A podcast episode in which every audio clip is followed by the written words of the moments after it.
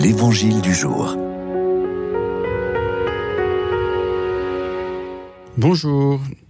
De l'Évangile de Jésus-Christ selon Saint Matthieu. En ce temps-là, un homme s'approcha de Jésus et tomba à ses genoux. Il dit, Seigneur, prends pitié de mon fils.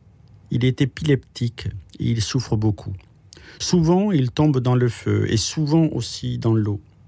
Je l'ai amené à tes disciples, mais ils n'ont pas pu le guérir. Prenant la parole, Jésus dit, Génération incroyante et dévoyée, combien de temps devrais-je rester avec vous? Combien de temps devrais-je vous supporter? Amenez-le-moi. Jésus menaça le démon et il sortit de lui. À l'heure même, l'enfant fut guéri. Alors les disciples s'approchèrent de Jésus et lui dirent en particulier, Pour quelle raison est-ce que nous, nous n'avons pas réussi à l'expulser? Jésus leur répond, En raison de votre peu de foi. Amen. Je vous le dis, si vous avez de la foi gros comme une graine de moutarde, vous direz à cette montagne, transporte-toi d'ici jusque-là, et elle se transportera. Rien ne vous sera impossible. Eh bien, euh, nous pouvons être effrayés effrayés de ce que nous constatons d'abord de l'action du mal dans notre monde, et plus particulièrement dans le corps ou, ou la santé d'un certain nombre de personnes.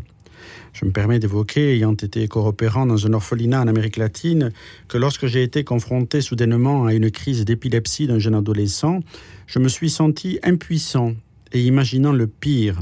Ce fut une confrontation avec une mort imminente tant la crise était aiguë et que les convulsions duraient. On imagine donc que la prière du Père dont nous parle l'Évangile, qui sans le secours alors de la médecine voyait son fils souffrir et être en danger permanent de se meurtrir plus encore, se préoccupait des effets de la maladie sur son propre fils. Mais qui Jésus invective-t-il en disant génération incroyante et dévoyée? Il a devant lui un père éploré, des disciples et peut-être quelques auditeurs incrédules. Vient-il nous exhorter à mieux l'écouter et à faire notre sa parole? Oui.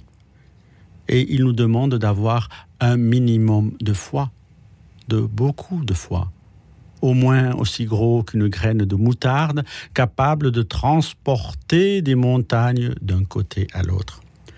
Vous imaginez bien la frayeur de ces apôtres.